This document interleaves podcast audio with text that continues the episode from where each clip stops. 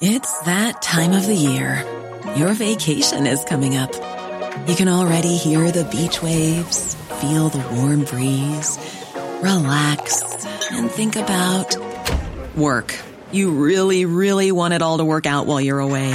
Monday.com gives you and the team that peace of mind. When all work is on one platform and everyone's in sync, things just flow wherever you are. Tap the banner to go to Monday.com.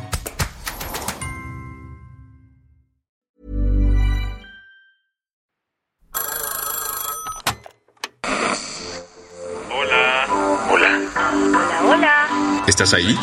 ¿Quieres saber lo que está pasando en tu país y en el mundo en pocos minutos? Te lo cuento. Te lo cuento, te lo cuento. Hoy es viernes, 17 de febrero de 2023, y estas son las principales noticias del día. Te lo cuento.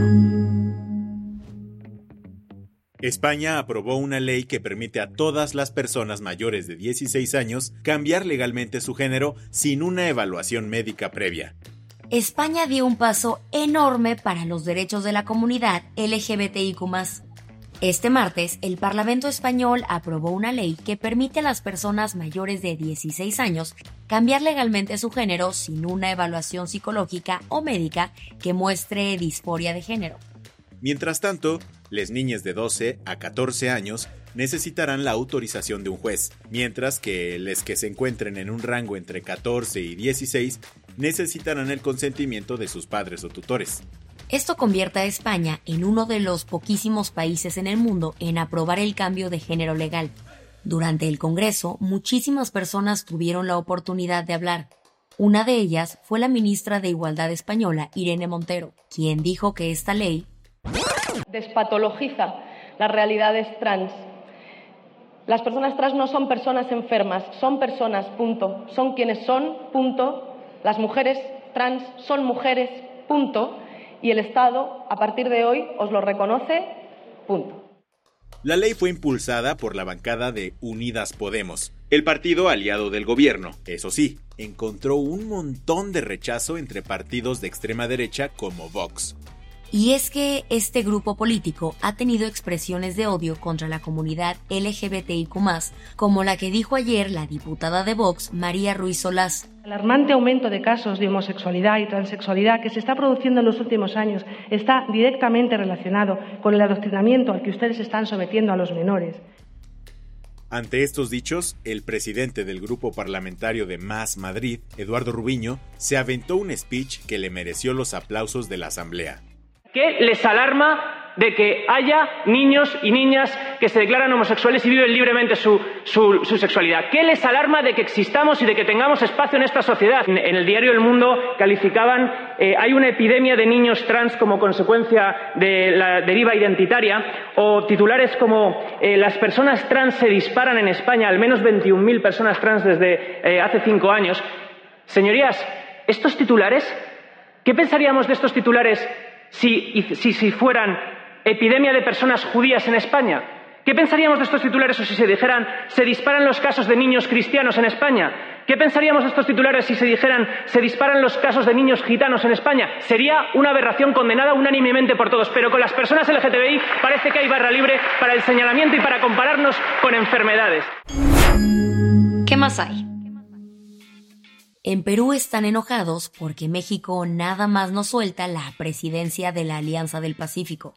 Por las mismas fechas en las que el expresidente Pedro Castillo intentó dar un autogolpe de Estado en Perú al querer disolver el Congreso, México le iba a entregar a Lima la presidencia pro tempore de la Alianza del Pacífico. Pero con todos los relajos que ha vivido Perú desde entonces, las cosas no habían avanzado. Y ahora la actual presidenta Dina Boluarte sorprendió a todos declarando que en enero de este año Perú debía haber asumido la presidencia pro tempore.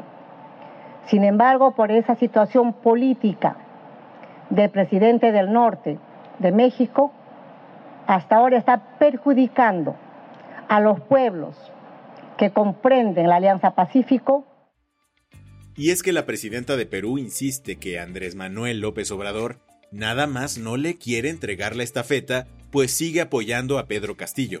En varias ocasiones, el presidente de México ha expresado su apoyo por Castillo, e incluso la familia del expresidente peruano está viviendo en el país tras haber recibido el asilo.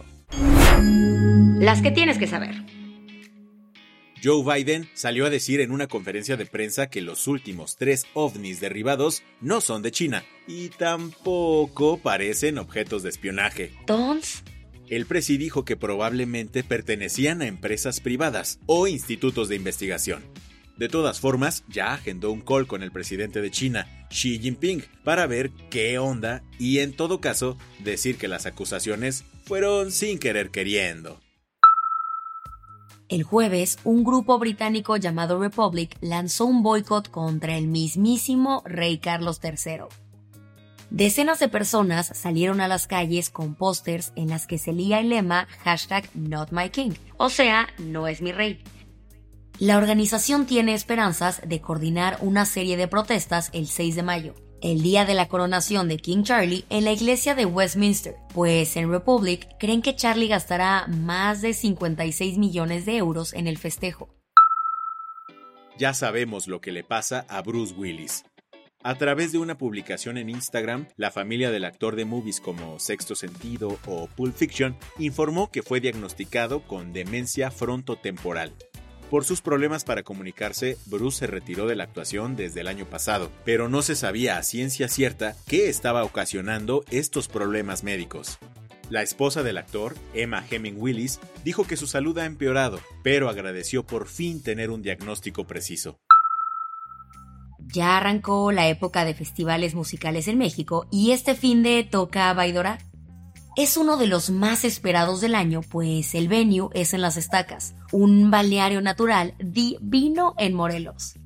Y si todavía no sabes bien qué onda con el lineup, vale la pena echarle un ojo a artistas como Little Dragon.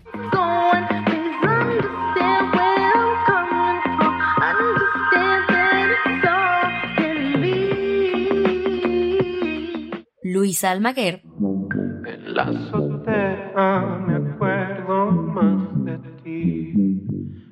Señora en el Y Midlife.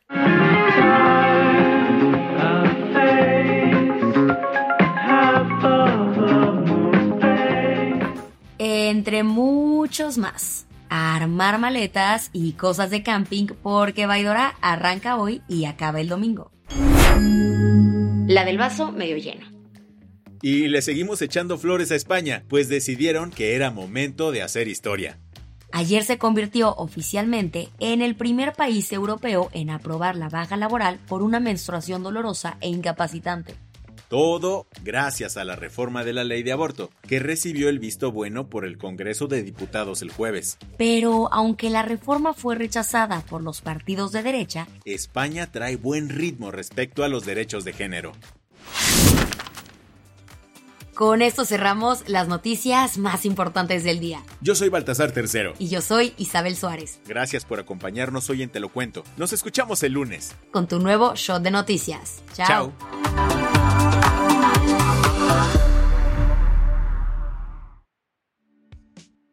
Este noticiero es una colaboración entre Te lo cuento y Dudas Media. El guion de este episodio estuvo a cargo de Aisha Al-Yanabi y Ana Ceseña. La dirección de contenido es de Sebastián Erdmenger. Francis Peña es la directora creativa y el diseño de sonido está a cargo de Alfredo Cruz. Si quieres estar al día, nos encuentras como arroba Te lo cuento en Instagram, TikTok, Snapchat y Twitter. Hey folks, I'm Mark Marin from the WTF podcast and this episode is brought to you by Kleenex Ultra Soft Tissues your ally to help tackle your allergy symptoms this season. I love the change of seasons, but nobody loves pollen and all those other things floating in the air that make you sneeze during this nice weather. Kleenex Ultra Soft tissues are hypoallergenic and allergist approved. So fight back against watery eyes and runny noses without worrying about irritating your skin. For this allergy season, grab Kleenex and face allergies head on.